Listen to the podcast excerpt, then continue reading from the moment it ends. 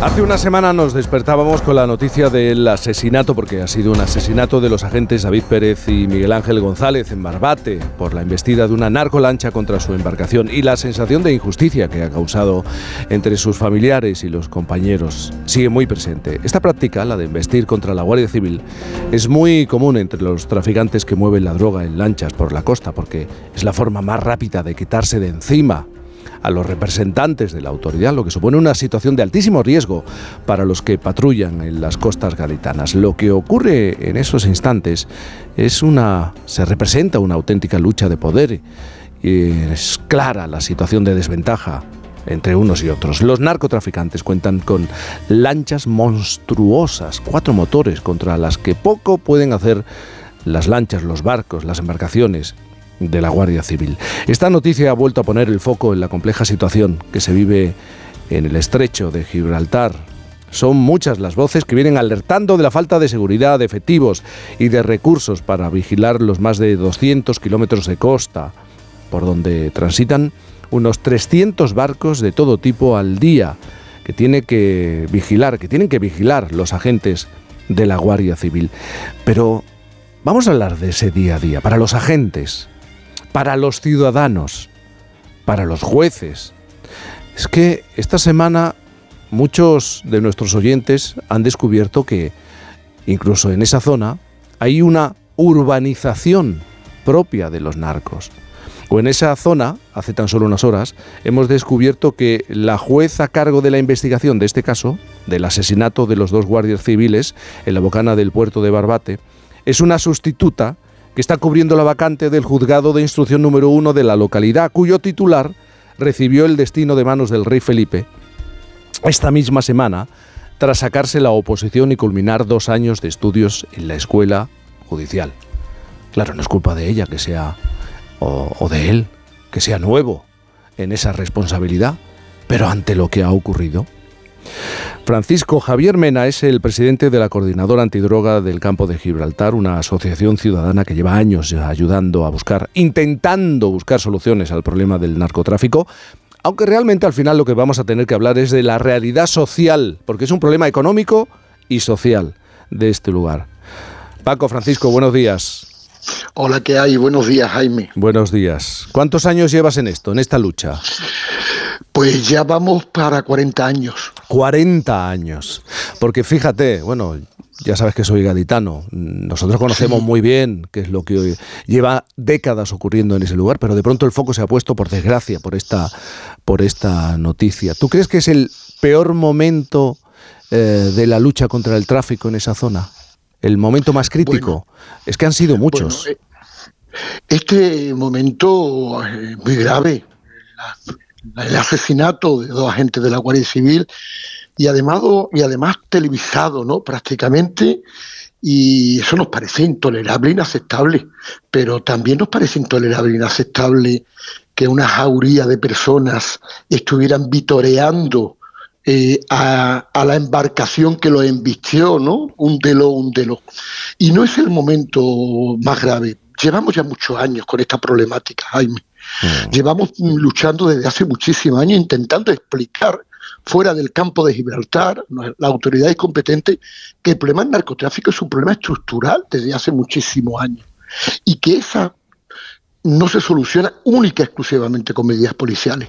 Tenemos que darle medio a nuestros agentes eh, para que protejan sobre todo su vida y para que detengan y pongan a disposición judicial a aquellos que se dedican a enriquecerse eh, con este negocio ilícito, ¿no? Como el tráfico de hachís. Pero también hay que darle medio a la justicia. Eh, no sé si nuestros oyentes saben que en ese mismo juzgado de instrucción de Barbate, hace prácticamente dos o tres meses, se tuvo que archivar una causa por narcotráfico donde había muchísimos detenidos porque llevaba 12 años en proceso de instrucción. Eso, cuando ocurre, empodera al narcotráfico crea alarma social entre la ciudadanía y además frustración entre las fuerzas de seguridad del Estado. Eso no es posible.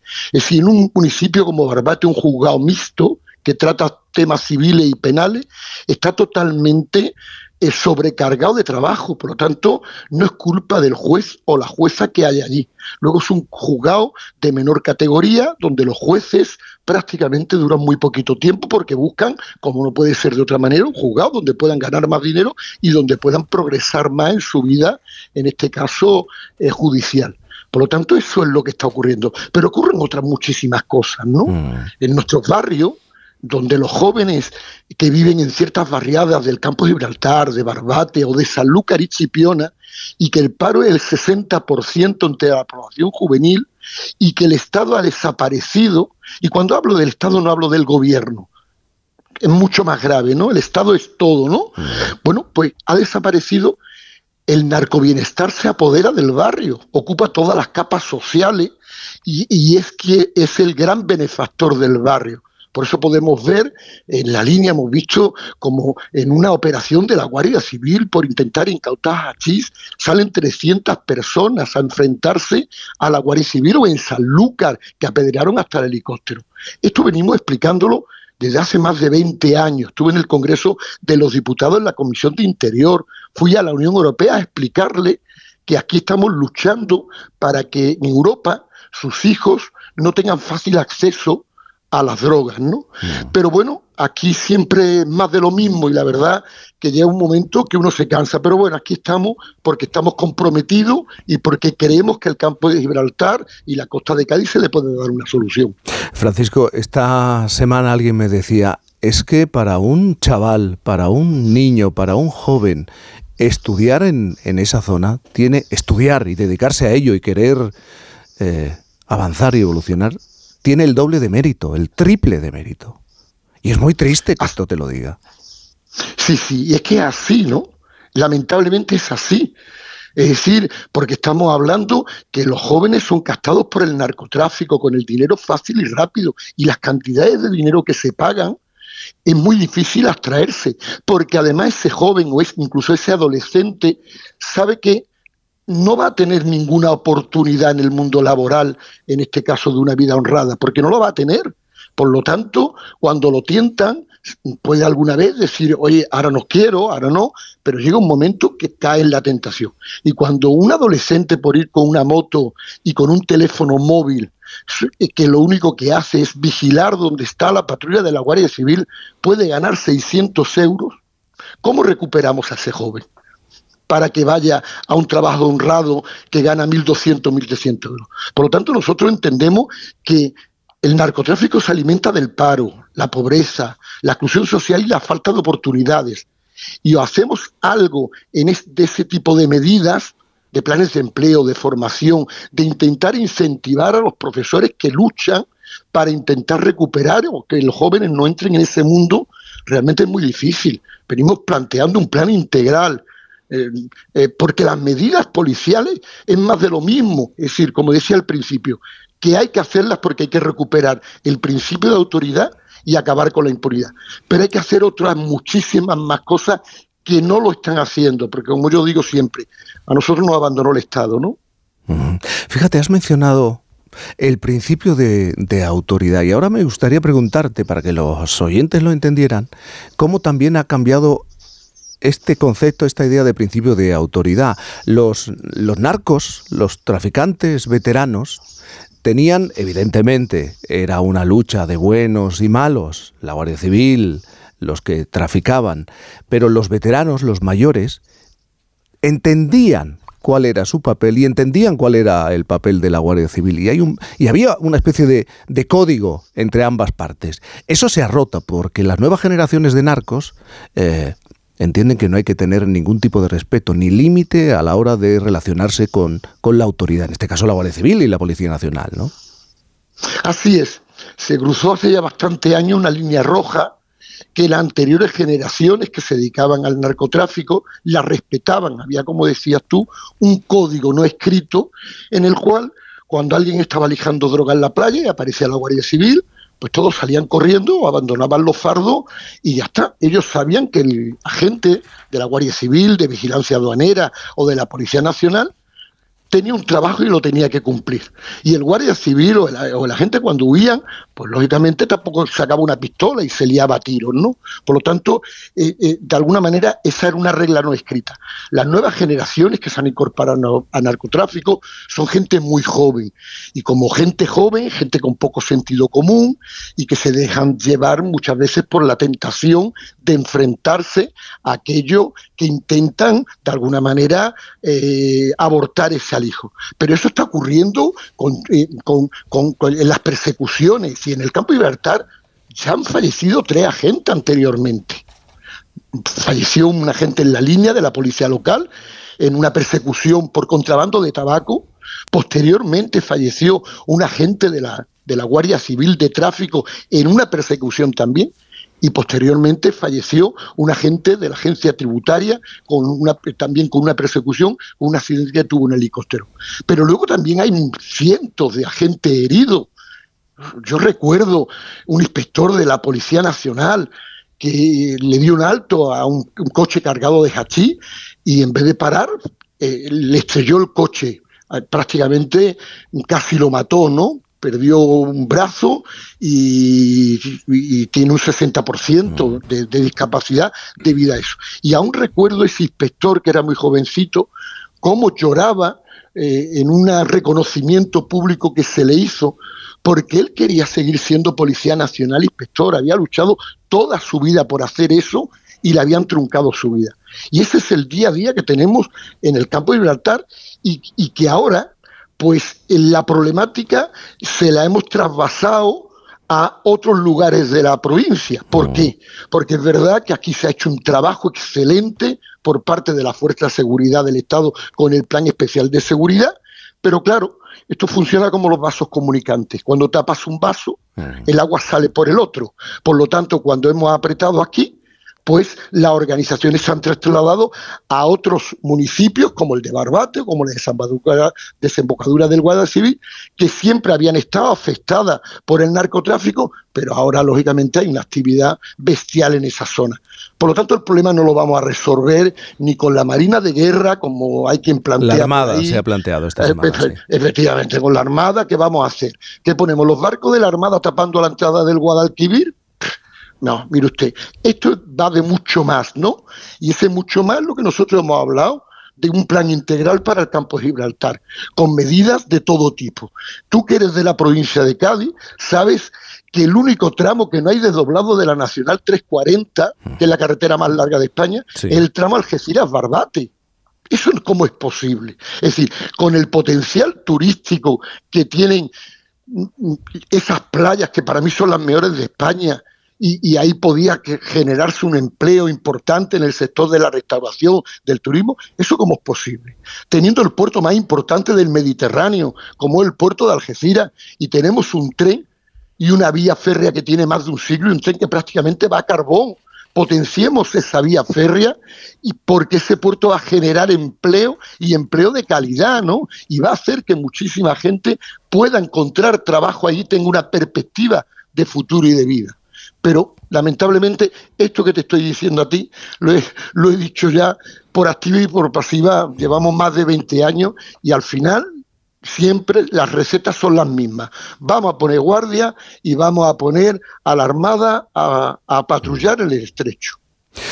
Y me gustaría preguntarte por esa sensación de, impotencia. A las 8 de la mañana se lo explicaba a los oyentes, se lo explicaba a Isabel, los guardias civiles, la, la policía local, la policía nacional, claro, desarrolla su trabajo, sus horarios, pero termina su jornada y quieren salir a cenar y lo hacen con su familia, con sus hijos, y a lo mejor en el mismo restaurante o en el mismo bar en el que se han sentado, aparece la familia del narcotraficante, se sienta y... Qué convivencia, ¿eh? Tan sí, ¿eh? claro, además es, diario, se sienta en la mesa de al lado y, lo que tienen, la impresión que tienen los agentes es que los otros sacan pecho y los otros están orgullosos de ello. Mm. Y, y muchos de estas familias, de los agentes, lo que tienen que hacer es mandar a sus hijos a colegios pues no del lugar en el que viven, sino de la localidad cercana, ¿no? Esa sensación de impotencia de los agentes y de los propios ciudadanos.